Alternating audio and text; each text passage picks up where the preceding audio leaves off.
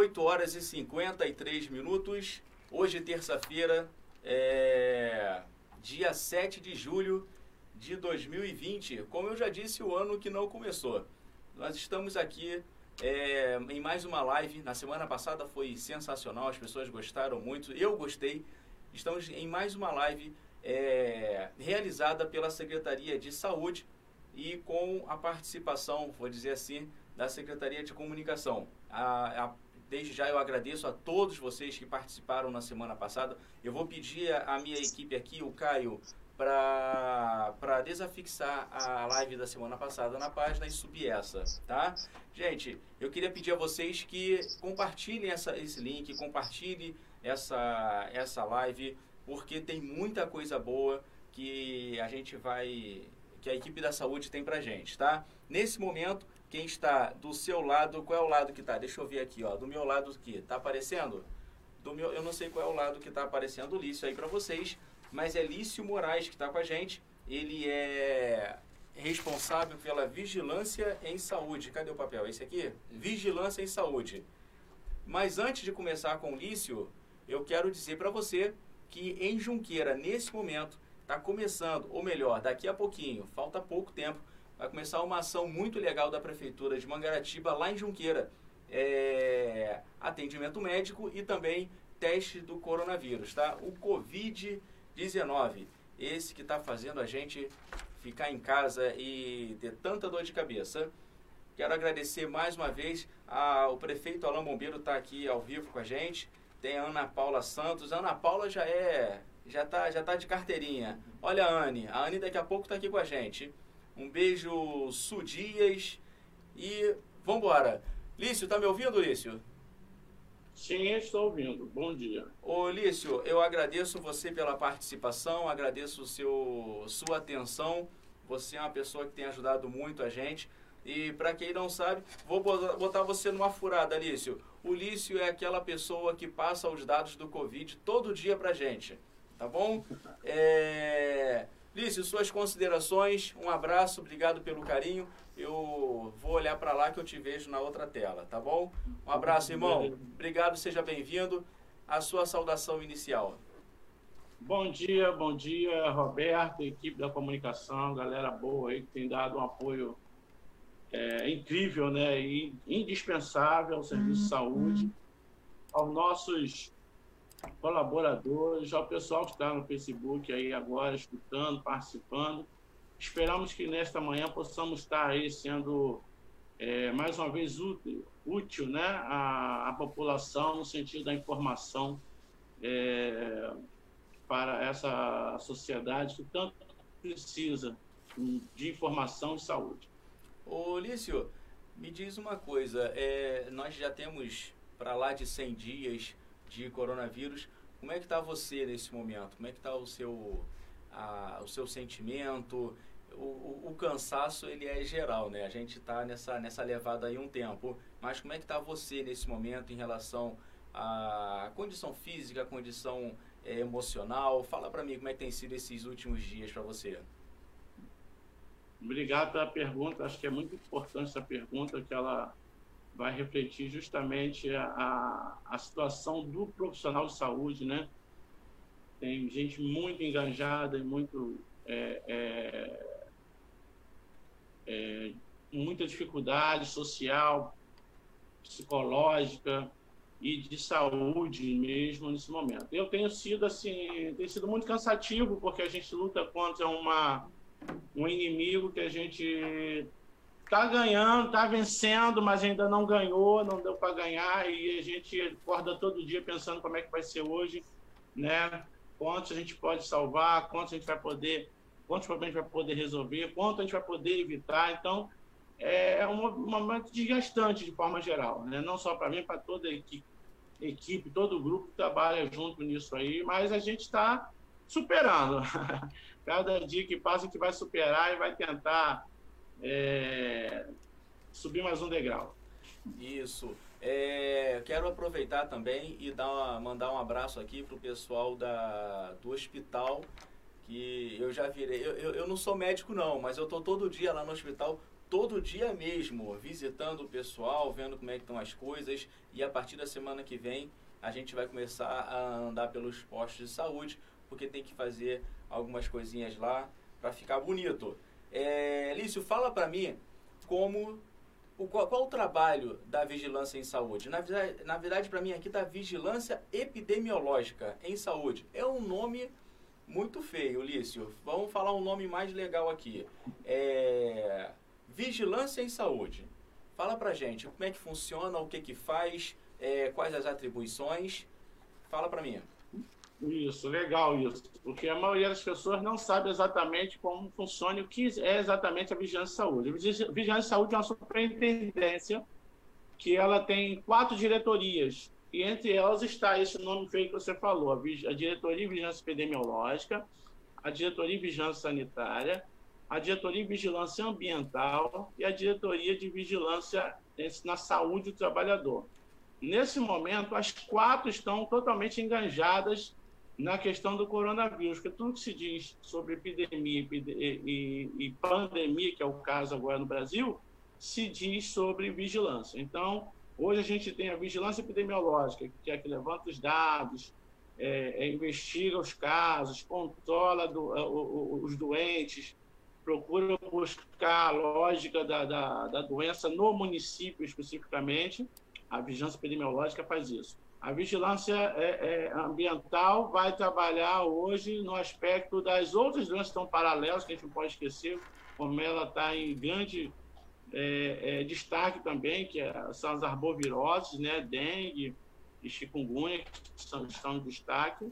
E a gente também tem hoje, dentro do ambiental, um trabalho de sanitização, que esse trabalho está sendo feito de de sanitizar o hospital, as unidades de saúde, tem sido feito por um trabalho colaborador né, do nosso grupo da vigilância ambiental. A vigilância sanitária é isso que a gente já sabe, está no, no, meio da, da, da, das instituições, fazendo a verificação de como está sendo feito os cuidados ao Covid, aquelas que já abriram, como está sendo feito, aquelas que não deveriam abrir são fechadas, esse é um trabalho que a Vigilância Sanitária faz hoje em Covid, tá? Estou falando só a base de Covid. De modo geral, a gente atua sempre, o tempo todo.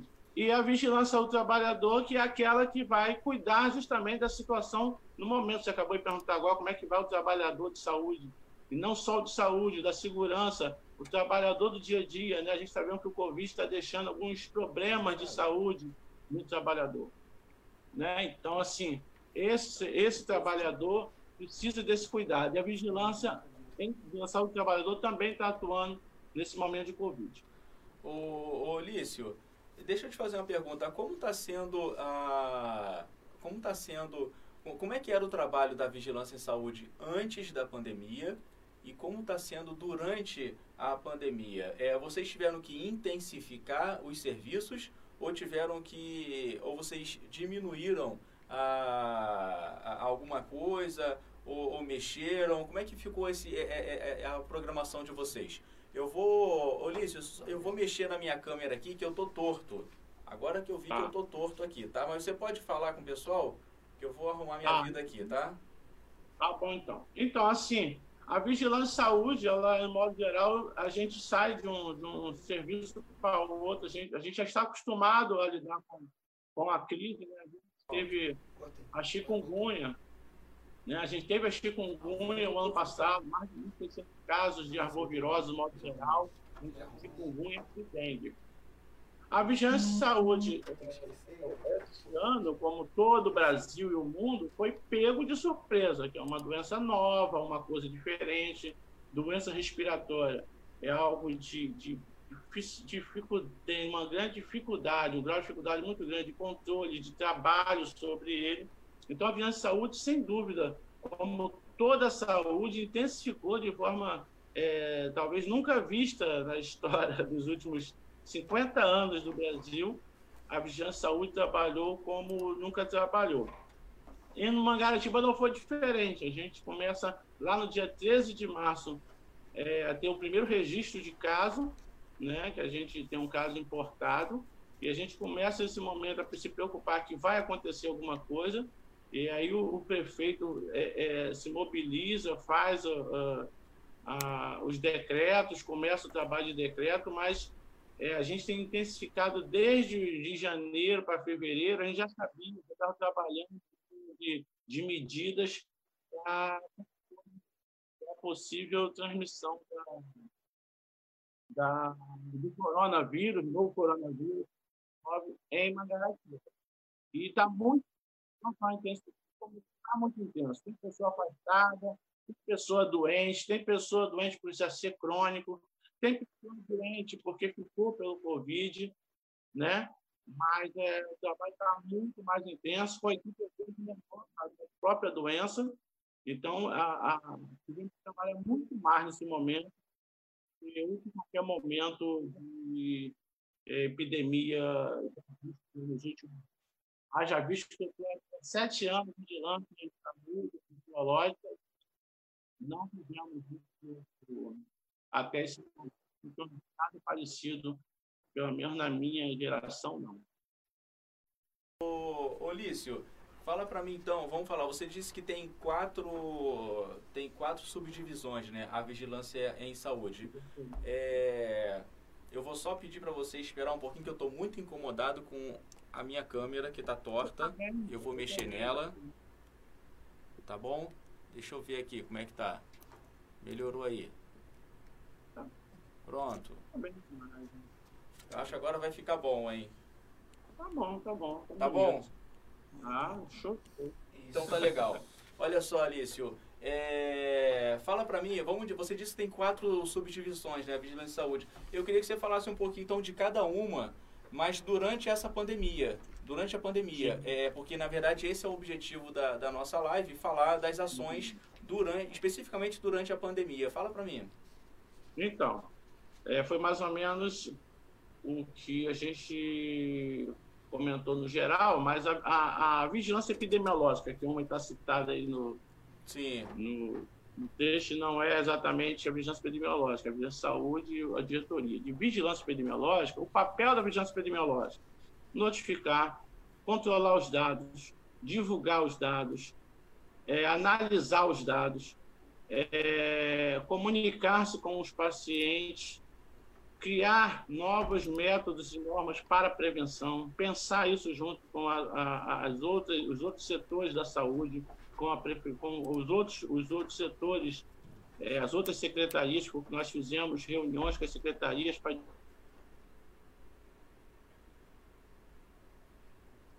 Oi. Essa, essa ela, ela, ela entra na, na, na, nesse momento do Covid com uma ação mais específica de fiscalização, orientação, é, cobrar as normas técnicas dos locais, sejam eles é, públicos, sejam eles os privados que estavam funcionando, definir os que não iriam funcionar, porque a gente tem que justificar porque uma coisa funciona ou não funciona, o estabelecimento funciona ou não funciona, e a vigilância sanitária tem essa, esse aspecto. A vigilância ambiental é, é, vem fazendo um trabalho é, é, pioneiro né, é, dentro do município, que é a sanitização, né, foi até uma ideia de um, de um dos amigos nossos aí, que o Jorge, né, conhecido como China, ele se ofereceu, já tinha trabalhado no Estado com isso. Lembrando, queria frisar aqui que existe uma equipe do Ministério da Saúde que trabalha dentro da vigilância sanitária, um grupo muito grande da vigilância saúde, claro, e outras pessoas também da, da, um grupo bom também da, da, do município, mas é, pessoal do Ministério da Saúde se prontificou em fazer um trabalho de sanitização. E eles começaram, se prepararam, treinou pessoal, participou de um processo de treinamento com a Marinha também, discussão do caso. Começamos a fazer a sanitização. Então, a ambiental, nesse momento, está trabalhando em sanitização, em educação, quando a gente precisa, eles vão para a rua, a gente faz a, a, a educação, é, é, é, distribuição de material, de, de comunicação. A saúde do trabalhador tem atuado numa análise que a gente está fazendo, que ela vai ter, ela é a longo prazo, da saúde do trabalhador e o aspecto do impacto da Covid no saúde do trabalhador. Então, estamos analisando isso, temos uma médica saúde do trabalhador está trabalhando nisso junto com a gente, que a gente vai ver e vai analisar aí nos próximos três meses o impacto na saúde do trabalhador não só o trabalhador da saúde, mas todos os trabalhadores né, que ficaram com sequela do Covid-19. Eu não sei se nós, nós vocês já perceberam, mas é, o Covid-19 deixa sequelas pneumológicas, né, que precisam ser avaliadas, analisadas, precisam ser vistas. Pessoas estão é, sem força, com pouco fôlego, cansando demais, e ainda alguma sequela que o Covid-19 deixou precisa ser tratada, de repente visto por um profissional é, de saúde específico. E lembrando o CRASP, o CRASP é o nosso centro né, de referência de, de, de saúde pública, que está ali na Praia do Saco, que ele cuida justamente das doenças da vigilância epidemiológica. Então, por exemplo, as doenças epidemiológicas estão sendo é, avaliadas. Né? Temos a médica, a doutora, está avaliando essas doenças, está avaliando as pessoas que ficaram com sequelas, está acompanhando para a gente estar tá dando suporte para além do momento agudo do Covid-19 nas pessoas. Ô, Lício, deixa eu te fazer uma pergunta. Eu vou, eu vou, eu vou abranger algumas coisas aqui, porque o que acontece? Acabou de chegar uma pergunta aqui que é pergunta ao Lúcio, o Antônio Carlos quantas pessoas infectadas que não moram no município é, foram detectadas. É, salve, essa, salve essa pergunta aí para mim, ô Caio, que eu vou, eu vou só entrar nesse raciocínio e depois a gente faz de novo, tá? Olício, olha só. É, no primeiro momento que, chegou, que, que a gente teve o coronavírus na cidade, é, teve aquela eu lembro muito bem que começou um boato que tinha uma pessoa doente no hospital. Aí a gente teve que soltar uma nota dizendo que não. Isso aí eu lembro como se fosse hoje. Agora, primeiro dado confirmado, tá? foi uma, foi um, praticamente um, um, caos na cidade. É, quase que mataram a, a, pessoa, a pessoa doente não, não, não ia morrer de covid, ia morrer de, de insanidade das pessoas. É, como foi para vocês, na Vigilância e Saúde, esse primeiro dado? Quando confirmou o primeiro caso, quais as ações que vocês começaram a tomar? Quais as ações que vocês tomam hoje é, quando alguém é confirmado com, com, com, com Covid-19? Como é o trabalho diretamente na, no acompanhamento à pessoa doente, lembrando é, daquele primeiro caso até hoje? Sim, então, primeiro caso, o primeiro caso confirmado mesmo nosso, ele aconteceu junto, na verdade foram dois casos acontecendo praticamente simultaneamente, mas só que um ele chega e a gente é, foi alarmado por quê? Porque naquele primeiro momento nós estávamos pensando e entendendo a vigilância do Brasil que os casos estavam sendo importados ainda, né? A gente estava ainda naquele momento de casos importados, as pessoas estão chegando do exterior de países que, que estão com transmissão e nós precisamos monitorar essas pessoas. E estavam monitorando, e chegou uma pessoa da, da Europa e ela mesma se apresentou e falou que pensava poder estar é, com Covid-19, porque veio de uma área de transmissão e ela estava com alguns sintomas leves e queria saber o que fazer. E aí foi quando foi feito o primeiro exame. Naquele momento, a, a Covid-19 era nova para todo mundo, não era só para Mangaratiba, era para o Brasil né, os sistemas de notificação nossos eram, estavam péssimos, né? Tanto é que nós tivemos que criar sistemas próprios, né? Eu tive que criar um sistema de, de controle do, da, da, de informação, de como nós íamos fazer isso, porque no Brasil ainda era muito ruim aquele momento. Até hoje não está ainda muito bom, mas eh, era muito ruim mesmo. Então estava se falando de um sistema importante de controle, então, nós levamos ele até o hospital. Minto, esse caso nós nem levamos no hospital. Solicitamos a coleta dele em casa, para ele, não ter que ir no hospital. Fomos fazer aquela coleta naquele momento em casa, a coleta única, primeira. Coletamos e, e realmente confirmou. Né? Para a gente, aquilo ali era um momento do pontapé inicial. Estamos com o caso. Mas ainda com todo, com todo cuidado. Você poderia isolar, ele veio direto de avião, foi direto para casa, então ele não ficou circulando, ele mesmo teve esse cuidado. A família dele ficou dentro de casa junto com ele. Assim que ele chegou, a gente confirmou o caso, a família dele parou de sair de casa, ninguém mais saía de casa. testamos as pessoas em volta dele, nenhuma delas estavam é, com, com, nem com sintomas, nem tão pouco teve o vírus. Então, esse foi o primeiro caso. O segundo caso acontece quase no, primeiro, no mesmo tempo, que foi um profissional de saúde que trabalhava no Rio de Janeiro e ele lembrou que ele assintomático lembrou que tinha, estava trabalhando há quatro dias atrás com uma uma médica que ela tratou um caso confirmado no Rio de Janeiro. E aí ele veio pedir para testar e a gente testou e ele também deu positivo o segundo caso. Então começou a acontecer quase simultaneamente. Então naquele momento a gente entendeu que uma doença respiratória de transmissão muito fácil viral estaria começando algo que não, não acabaria tão cedo nem pararia rápido. Então, nós começamos a fazer monitoramento daquelas famílias, o isolamento foi orientado, só que o isolamento, né, uma coisa que a gente vai falar, frisar sempre aqui, não existe decreto, não existe nenhuma lei que dê conta do coronavírus se a, se a própria população não tiver condição de entender o papel dela de proteger-se e proteger os outros. Então, naquele momento, a gente tinha que convencer as pessoas que elas precisavam ficar em casa, que elas teriam que ficar isoladas, teriam que deixar de trabalhar. O, o patrão que tinha que liberar, porque os decretos foram colocados, mas os patrões não liberavam as pessoas, né? Então, naquele momento, ficou muito difícil para a gente convencer a população, a sociedade, que a doença era real, que era uma verdade. Até porque se divulgava em mídia que era uma história, né? Não acontecia, não existia, é, não ia acontecer, ninguém morre nada, isso é coisa do outro mundo, o nego está inventando. E aí a população estava meio que tomada por isso, que não passou ainda, né? A gente ouve isso ainda hoje, né?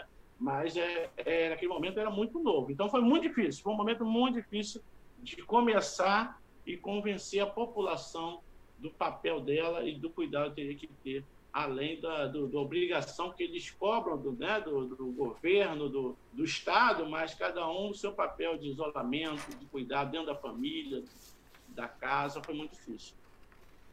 Não, é, é realmente eu, eu acho. É, é, é alguns casos eu não. Alguns casos for, foram emblemáticos. Emblemáticos o que gerou até um, um cansaço muito grande.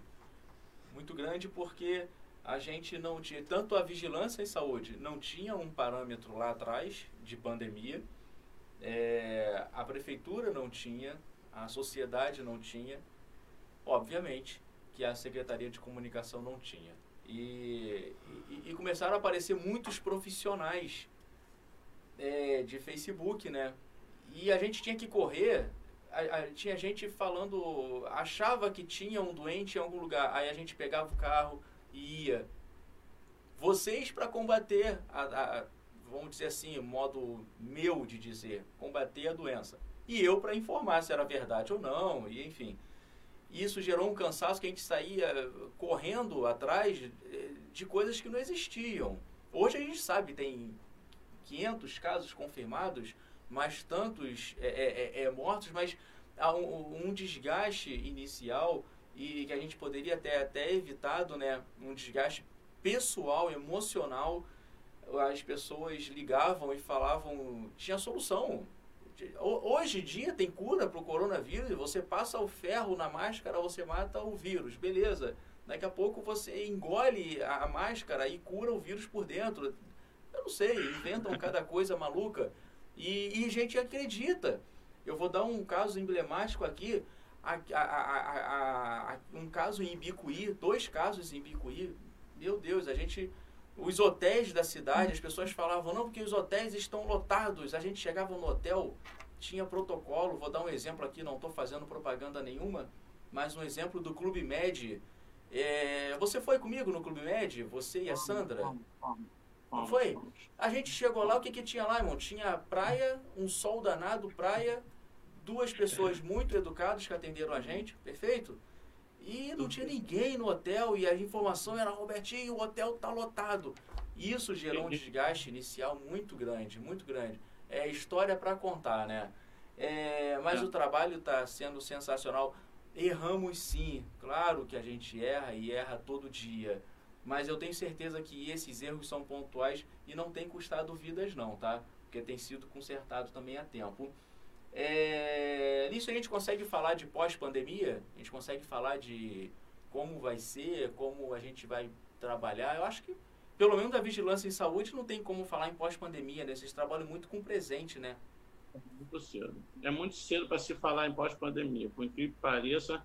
E aí a gente vê, a, a você que é da comunicação, você tem feito um excelente trabalho aqui em Mangaratiba, acredito que tem se destacado. Né? Eu tenho que agradecer mesmo, porque a comunicação, para mim, eu sou um profissional de, de saúde mental e também da, gosto da comunicação. Né? Tenho é, formação na área também de psicologia social e eu acho assim que a informação ela tem que ser é, tem que ser o ponto fundamental. Infelizmente, o Brasil está é, extremamente desinformado por conta das mídias sociais, as redes sociais que são muito ruins no sentido de ser usadas de modo ruim, né? não que elas são ruins no sentido do que elas são em si, mas como são usadas. Então, esse momento, por exemplo, é que parece estar tá abrindo tudo, parece que acabou, né? A gente está falando, dá um aspecto na rede social, nas coisas que acabou, parece que acabou. Ontem nós tivemos 700 pessoas mortas, 700 óbitos no Brasil. Nas últimas semanas, a cada dia foram 1.100, 1.000, 1.090 por dia. Nós já passamos é, é, é, milhares e milhares de mortes e a gente ainda está falando sobre o mais importante, é, tá na rua. Então, assim, pós-pandemia é algo para 2022, talvez. Né? Pós-pandemia, ah, nós passamos por uma pandemia. 2022 ainda que a gente consiga a vacina que deve ser liberada a mais ou menos meado do ano que vem, deve sair junto com a influenza e tal, acredito eu, porque o avanço da. Não adianta você falar, ah, então vamos testar uma, né? Estamos dizendo que a semana que vem começa o teste de, de vacina. Só que o teste de vacina é uma coisa desse tamanho, né? Pequenininha. Você imagine quantos milhões de doses tem que criar já testada para dar conta da população, não só brasileira, mas ao mundo todo, está sendo produzido para o mundo todo. Então, não vão pensar que vacina vai sair agora. O, a, a, a, a pós-pandemia só vai acontecer depois de vacina. Antes da vacina, nós vamos continuar com a transmissão, vamos continuar com possível número de mortes importante ainda para a sociedade, porque a gente não, não consegue parar. Se você contamina muito, morre muito. Se você contamina pouco, morre pouco. Essa é a lógica da, dessa doença.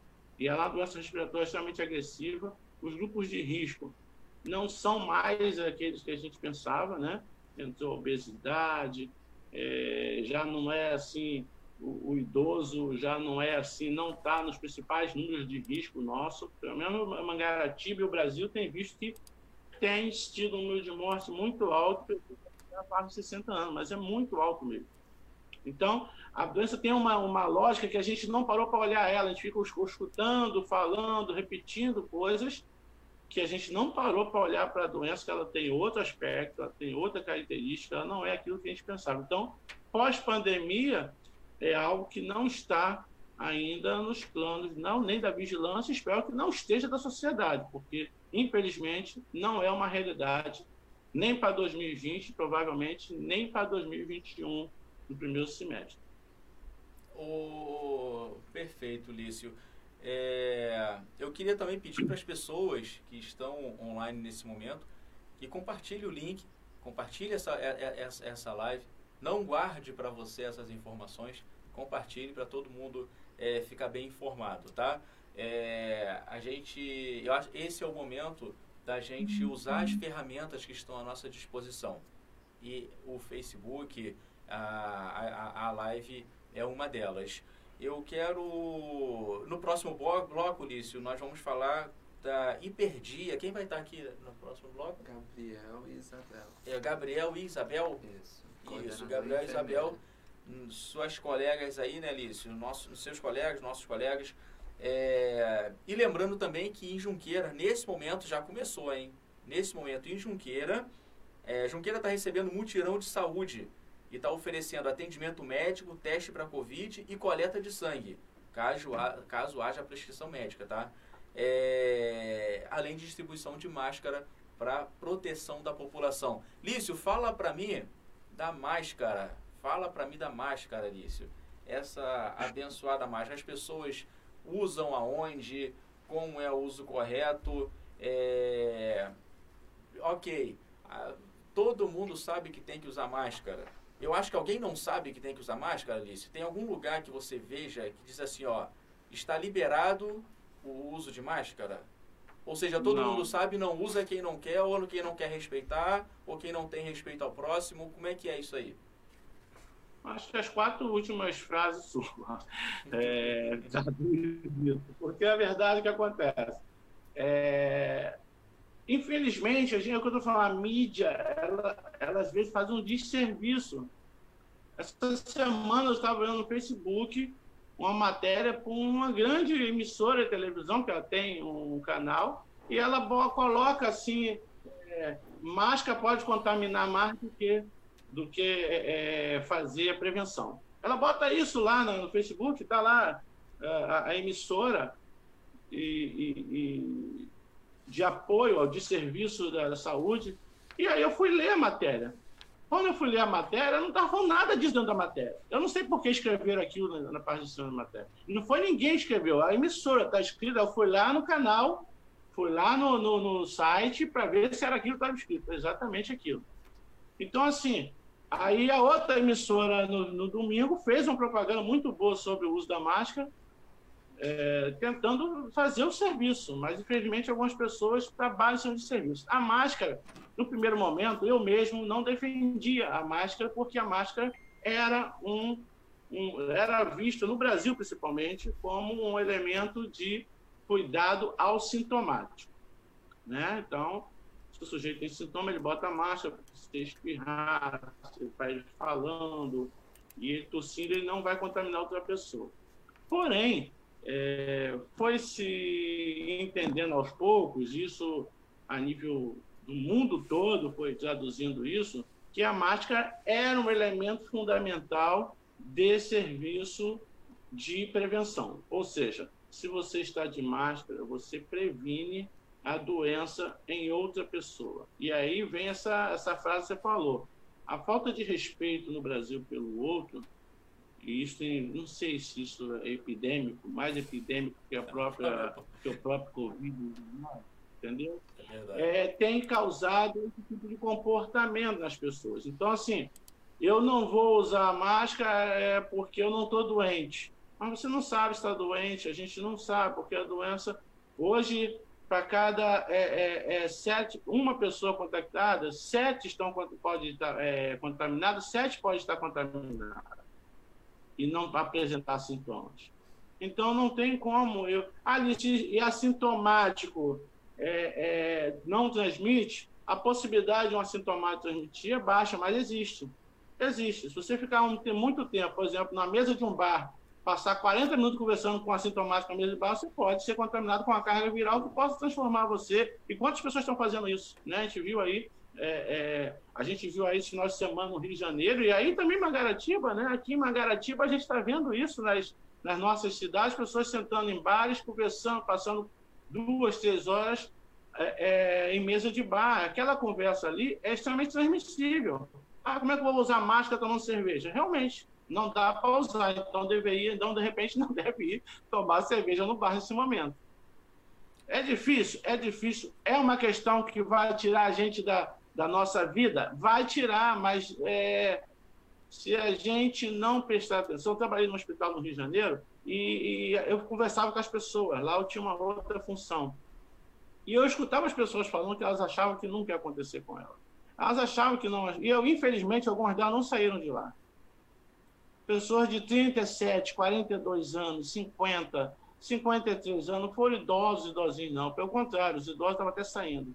Mas pessoas de faixa etária que achou que não era com ele, isso não ia acontecer, isso não, não, não, não é assim, e estavam doentes. Então, assim, é, o uso da máscara hoje é. O isolamento é o principal, e o segundo é o uso da máscara. Só tem duas coisas que podemos fazer é, para melhorar a possibilidade do Covid. Né? Melhorar a possibilidade, que vai acontecer, isso é, é, é inevitável. Contato com vírus, ainda mais respiratório, é muito difícil evitar. Mas se você está de máscara, você diminui carga. Você pode ter contato com uma carga viral menor, o que vai possibilitar você, de repente, não desenvolver doença.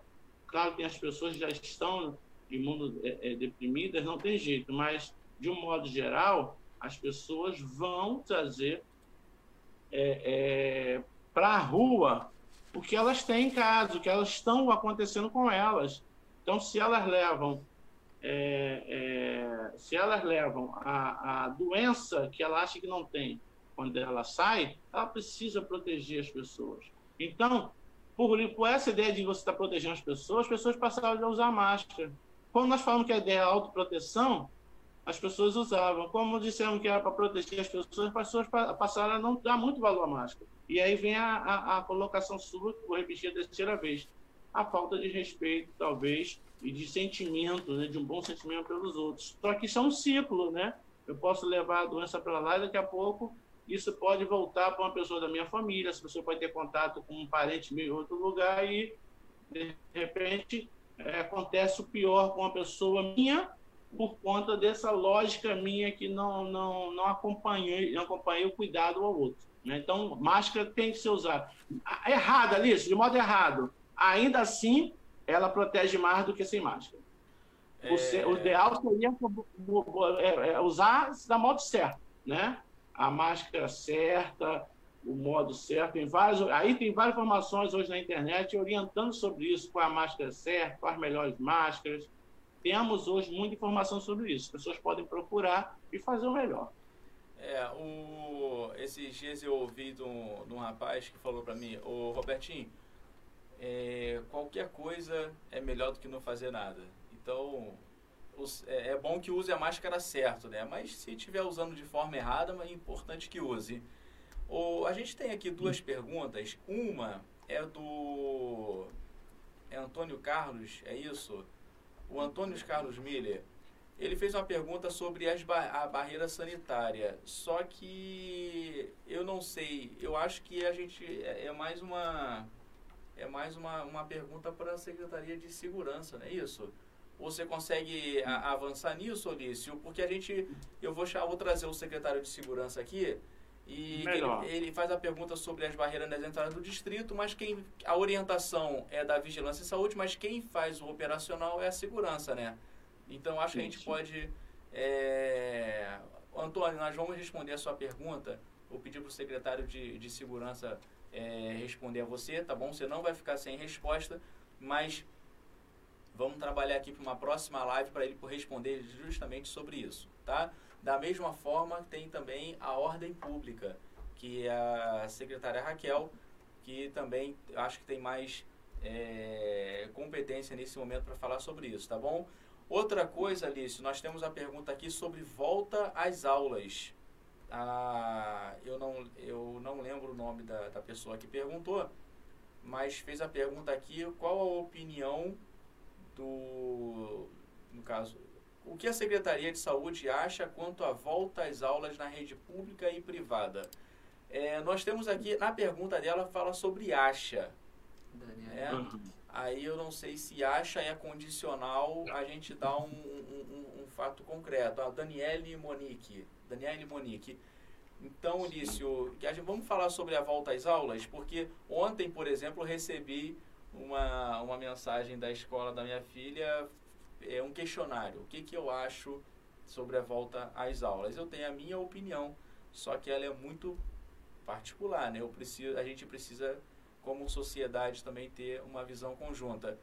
Você se sente à vontade de falar disso, Lício? Não, sem problema. A gente até teve uma reunião semana passada com o secretário de Saúde, com o secretário de Educação, a gente, nós estivemos presentes, Sim. justamente para discutir a possibilidade da volta às aulas, quando fosse o caso, e como seria. A Secretaria de Educação está muito preparada para voltar, prepararam um material muito bom, prepararam os cuidados, tem um, um plano de volta às aulas muito bom. Só que, assim, é, pela organização, pelo que a gente vê em outros uhum. países, a gente tem tido como é, visibilidade aos países, claro que não dá para uhum. comparar né? Um país da Europa, por exemplo, como o Brasil, em volta às aulas, não tem comparação, a disciplina, a forma que eles conduzem lá são é totalmente diferente. E aí, ainda assim, a volta às aulas, com toda a disciplina e condução, está, algumas estão é, retornando, retornando a, a, a, paralisação. O que eu penso é o seguinte: é, ainda é muito cedo para se pensar em volta às aulas. Primeiro que a criança ela é assintomática, né? A grande maioria das crianças é um número muito maior de crianças assintomáticas do que é, criança com sintomas. Outro um ponto fundamental, adolescente, criança estão dentro desse aspecto que é a maior população tem da escola, né? na, na, na área educacional. Todos os cuidados, por mais que você tome cuidado com uma criança, né? eu estou vendo agora na Inglaterra, está voltando essa semana na Inglaterra, com todo cuidado, com todo. Eles lá não estão usando mais máscara, porque eles não estão, não estão registrando casos, então estão né, eles consideram controlado, de certa forma, uma boa cidade da Europa, da, da Inglaterra. Porém, a volta às aulas tem restrições certinhas, todo mundo segue, todo mundo vai que. Eu estou falando, se a sociedade garantisse que ela, ela cuidasse, da, orientasse seu filho, educasse seu filho, pegasse as regras, ah, vamos ler, olha só, vamos fazer isso aqui. Olha, qualquer coisa que a tia falar lá vai ter que fazer, porque senão fica doente. Talvez isso seria bom, mas só que a gente vê nossos filhos em casa, ouvindo a gente criticar essas ordens, às vezes, quando ouve pela televisão. Então, talvez. Não, a em casa, né? É, vamos sair sem máscara, nada, isso não tem nada a ver. E aí, como é que vai ser quando essa criança chegar na, na escola e você quiser disciplinar ela? Fala assim, não, não, não faço isso, em casa nem faz isso, a gente não quer isso. Eu sei que a volta às aulas é necessária, é importante, só que a volta às aulas não está no calendário para muito próximo. Caxias voltou às aulas. Um absurdo Caxias voltou às aulas, passa uma crítica pessoal. Caxias voltou às aulas sem nenhum critério técnico. Voltou às aulas. Né? Não tem critério técnico para você voltar às aulas nesse momento. Não tem. Então, assim, é, com certeza isso aí vai, de, de, vai ter desdobramentos a, a, a, daqui a 40 dias, por exemplo, desdobramento importante. As voltas aulas agora não têm orientação né? nem do Ministério da Saúde, nem do Ministério da Educação tem orientação para isso, e nem a Vigilância em Saúde Nacional, né? a Diretoria Nacional, a Secretaria Nacional, tem apontado para a possibilidade de volta às aulas pelo menos nos próximos 60 dias. Pode acontecer? Pode haver uma mudança completa. Daqui a pouco eu quero falar sobre o decreto das bandeiras, que é importante a gente também está tá falando sobre isso. Perfeito. Tá? A... Deixa eu responder agora outra coisa aqui, que o, o, o Antônio Carlos também perguntou, acho que passou, que foi sobre o número de contaminados de, de outro município. Lembra? Foi a primeira pergunta lá. Ah, verdade. O número de contaminados de outros municípios, verdade. Perdão, Antônio. Isso aí. Então, é assim, hoje é o terceiro maior número de contaminados que a gente registrou, né, em, em, notificação, é de outro município. A gente tem o maior número de notificação. Deixa eu olhar aqui, que ninguém tem cabeça para controlar essa cabeça, né? Oh, então, o maior número de notificados de copo. o maior número de notificados aqui é Muriqui, o segundo é Praia do Saco, né? E em terceiro, o maior número de pessoas fora do município. Então, assim, a gente tem muita gente no outro município, inclusive de, por causa de falhas de outro município em atendimento. Não é nem que as pessoas estão circulando aqui, não. É que as pessoas saem do município dela para ser atendidas aqui, né?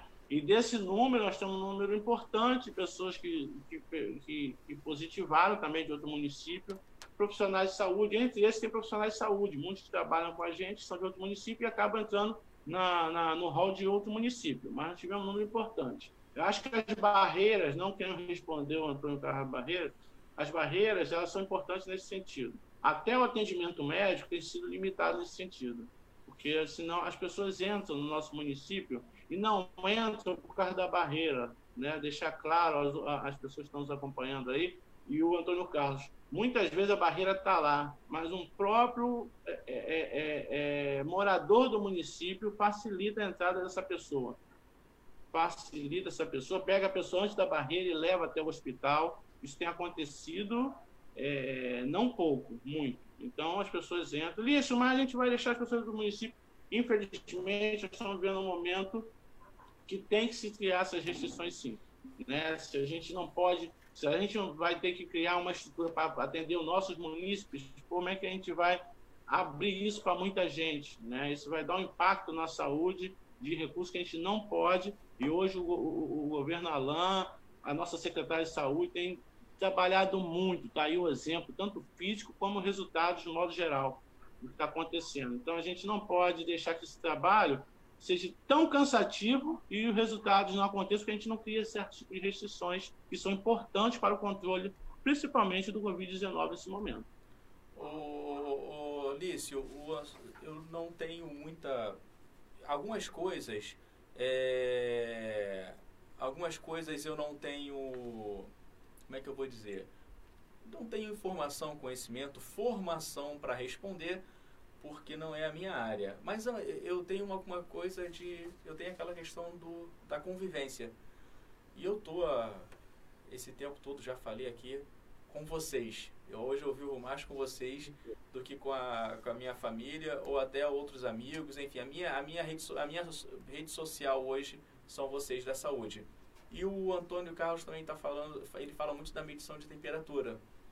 No início, isso eu falo do início, e eu vou deixar, não sei se você tem propriedade, mas a secretária também vai estar aqui no último dia né, da live, na quinta-feira, e também pode responder melhor do que eu, o Antônio, e talvez melhor do que o Lício, não sei. Mas no início não tinha esse equipamento em lugar nenhum. Todo mundo é, com, comprou e teve lugares que compraram até a mais do que precisava. Hoje eu não sei. Então, não sei como é que está essa. Eu sei que no hospital você entra e está sendo aferida a temperatura. Eu vou lá todo dia, toda hora, boto aquele negócio lá na minha testa. Mas eu não sei como é que está a questão de distribuir para as barreiras, tá, Antônio? Aí eu vou... Lício, você tem, tem essa informação? Então, é... No primeiro momento, como chegaram 10 ou 12 é, aferidores, é, se teve a ideia de colocar nas barreiras. Mas a gente precisaria é, definir se seria um agente de saúde, o próprio agente de segurança faria. E nós não conseguimos é, é, criar uma, um, esse material, no modo geral, com o RH. Mas, assim, nós não vimos nenhum resultado é, científico que, que, que coopere, dizer que a, a medição de, de aferição né, de temperatura é, na entrada de algum lugar na barreira ajuda, ajudasse a controlar a, a, a doença no, em um território. Porque acho que as pessoas, quando estão é, doentes nesse momento, elas têm procurado o serviço de saúde.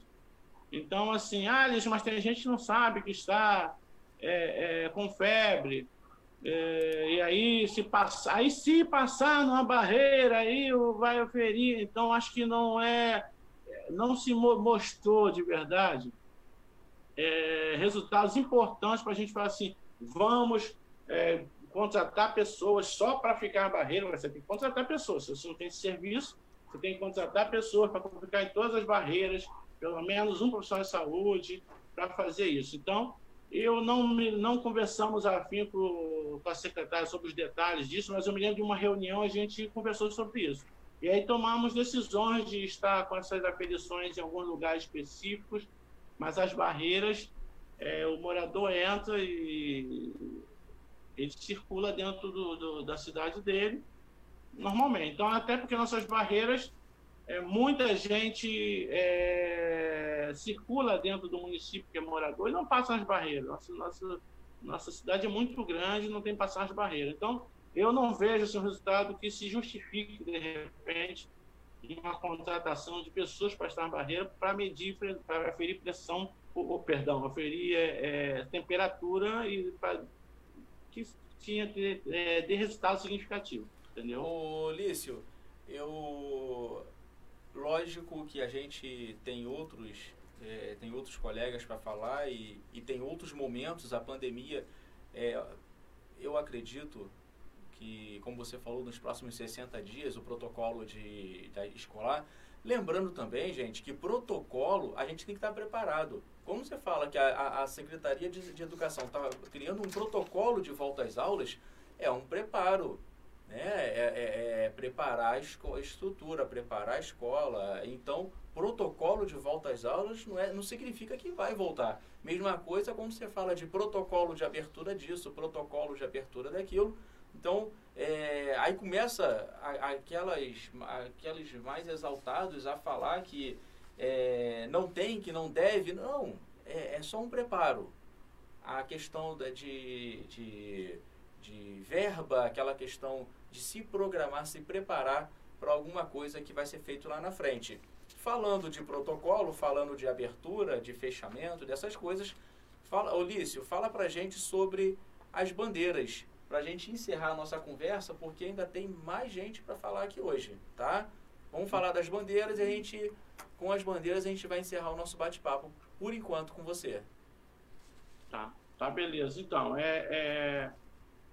Antes, antes, um pouquinho da bandeira, vou pegar uns segundos para falar sobre a, a, como a gente registra tudo isso, né? Como a gente registra os dados, como os dados chegam a ser informados, né? É um serviço que tem, eu tenho que agradecer a atenção básica, ao hospital, né, que se empenharam, se prontificaram, é, mesmo sendo um serviço obrigatório de saúde a notificação, mas o, o, profissional tem que estar empenhado, tem que estar é, colaborativo nesse sentido. Nós tivemos, temos uma cooperação muito grande da, da atenção básica do hospital, né? Tem que agradecer definitivamente a secretária de saúde e o prefeito pela liberdade que dá do trabalho, nos dando estrutura, que esse momento foi muito difícil. Se não tivesse uma estrutura mínima que nós tivemos, é, isso seria impossível de acontecer. Tudo que está sendo feito é o que pode ser feito, é o que dá para ser feito, e tem muita força, muita coisa aí é, acontecendo. As bandeiras foi um decreto que a gente é, viu ser, né? Viu ser é, publicado, né? Viu ser publicado com o objetivo de melhorar o controle. Ou seja, como nós vamos tomar decisão? Agora, ah, quando volta as aulas? Quando não volta as aulas? Então, algumas, algumas ideias que surgiram na Europa e algumas grandes cidades no Brasil adotaram o critério de bandeira foi feito por alguns epidemiologistas aí, e eles. É... Aqui a gente adotou a parte da saúde, mas eles fizeram cálculo em cima da economia, fizeram cálculo em cima com base do impacto econômico, a sociedade, e esses dados já estão dentro da base do cálculo que nós fazemos hoje. Então, o que está acontecendo?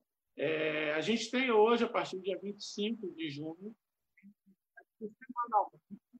ele muda ou pode mudar de critério de é, isolamento e de, de, de é, relaxamento né?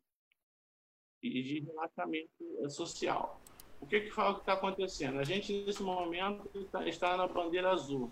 A bandeira azul tem uma lista, não vou dar, não vou poder dar a lista aqui, de coisas que podem abrir e que não podem abrir. Está lá é divulgado no, no Diário Oficial 1150, deixa eu ver aqui o Diário Oficial, 1100, é, 1155, está o decreto lá, né, o decreto 4267, né, 25 de junho. Esse decreto ele mostra lá, então a gente pede para a população, já começa assim, pedir para a população, para os donos de estabelecimento, para os comerciantes, as pessoas que trabalham, os serviços, examinarem esse decreto, porque ele é o que está dando norte ao trabalho hoje de controle da epidemia. E a gente vai cobrar em cima dele. Então, esse decreto ele tem, ele tem cinco bandeiras, na verdade. A branca acabou tudo. E aí, branca, bandeira branca, amor, né? É lá, talvez, o ano que vem. Mas a Verde, ela já relaxa bastante serviços, já volta algumas atividades econômicas a serem possíveis. E aí eu digo, na Verde nem a escola abre, mas algumas atividades econômicas reabrem, né? É, a Azul que a gente está vivendo, algumas atividades reabrem com restrição, então tem que olhar lá. Eu não vou falar todos aqui, mas está lá no decreto, precisa ser divulgado. Reabre com restrição. Uh... Essa, é, é, nós acompanhamos. Como é que se mede isso, Liz? Se mede, tem 11 indicadores. Esses indicadores, eles vão desde é, óbitos, novos atendimentos, novos casos confirmados, número de leitos, né? É, casos confirmados por casos antigos. Ele vai fazendo comparação entre a epidemia, como é que ela está acontecendo, e ele vai dando números, né? Esse indica, são 11 indicadores. Conforme esses números, a gente tem a mudança da bandeira. Então, percentual X a bandeira vira eu não vou citar também os percentuais aqui, que não, não, não, não, não interessa a população, porque ela não vai fazer essa medição. Mas a gente tem isso público, vocês têm publicado a bandeira. Então, a gente nesse momento está na azul. Não se sabe em que momento a gente sai da azul, ou pode voltar para a maior amarela. Né? A gente pode subir para amarela e restringir mais serviços. Pode ir para verde, aí abre mais serviços. A gente precisa que a sociedade, a população entenda a participação deles, fundamental. Porque essa, essa, essa epidemia, a nível de, de município, a gente chama de epidemia, ela só vai, vai acontecer de parar e, e, ou diminuir ou ficar mais seguro se todos usarem os métodos de segurança, a forma de segurança. Não é porque é, uma coisa abre, tem que todo mundo para lá naquele dia. Não é porque um estabelecimento já funciona, todo mundo tem que estar lá. É igual o Chegou. shopping, né, Lício? O shopping abriu, do nada o pessoal sentiu vontade. Apareceu o dinheiro do nada, tava todo mundo duro. Duro? Abriu o shopping, foi todo mundo gastar dinheiro que não tinha, não entendi. Como é que funcionou e, isso? isso? Isso impacta diretamente na doença. Fecha tudo de novo. Se a gente não tiver o cuidado, cheguei no shopping, eu cheguei num local, é, é, um estabelecimento, vamos dizer que reabra ao restaurante. Está cheio. Ah, vou vir comer amanhã, a gente faz uma nova agenda. Né? Vamos, vamos agendar outro dia, vamos voltar quando tiver melhor. Não se exponham porque abriu. Abrir não quer dizer que está todo mundo seguro. Abrir quer dizer que dá para a gente melhorar um pouco as coisas, mas não é total segurança. Então as pessoas precisam estar cientes disso e esse decreto ele precisa ser acompanhado pela sociedade, porque as coisas precisam é, acontecer dentro da expectativa do decreto. Ele é muito bom, ele tem uma característica boa de controle e está sendo adotado por conta dessa qualidade que ele tem. O Lício, eu acho que a gente foi até mais do que eu esperava. É, vamos encerrar aqui a, a nossa a nossa participação por agora. Beleza. Tá bom?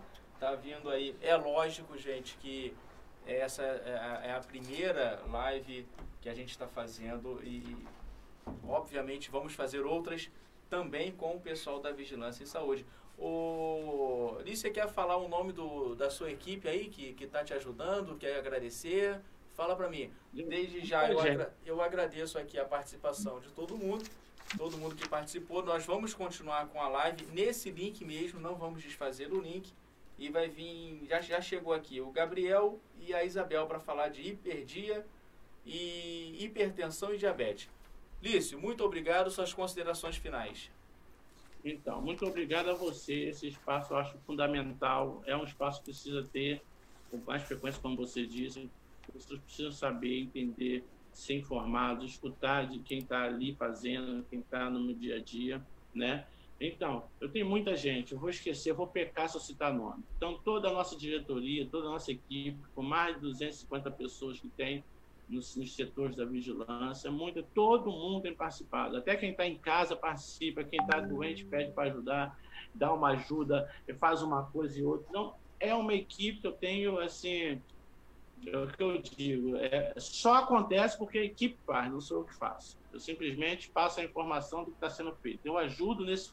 Eu sou mais uma pecinha nisso aí só. Então, a minha equipe é muito boa. A Vigilância Saúde tem sido hoje um destaque, né? Nós que, que vou, aproveitar e, e, vender aqui um peixe. A gente já ganhou o prêmio nacional mais de duas vezes por conta do trabalho que a Vigilância Saúde faz é, é, com destaque nacional é, por Mangaratiba. Então, a gente é, agradece por, por essa para poder ser visto. E a nossa ideia é nem ser visto. A nossa ideia é que a população entenda e saiba o que está acontecendo.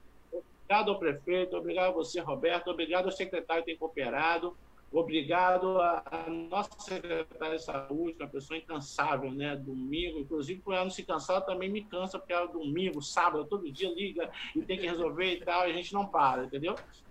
Mas é, tem sido bom. É, a experiência é ótima. Eu, eu senti uma Obrigado, reclamação, eu senti um puxão de orelha aí, Sandra. Não me liga também não, Sandra. Tá bom? Olha só. É, Lício, muito obrigado. Obrigado, gente. É, vocês, já, vocês viram que é culpa do Lício, tá? Tudo é culpa do Lício. É, ele que faz os dados lá do Covid, tá, gente? Não briguem comigo, briga com o Lício. Lício, obrigado, obrigado pelo carinho, obrigado pela ajuda, pela sua equipe, tá bom? Eu sei que é um trabalho árduo demais e por isso eu, eu expresso aqui toda a minha gratidão por vocês e por ajudar a gente, porque se não tiver conteúdo daí, eu não consigo fazer nada aqui. Um beijo, tchau. Fica com Deus. Fui. Tchau, aí, tchau.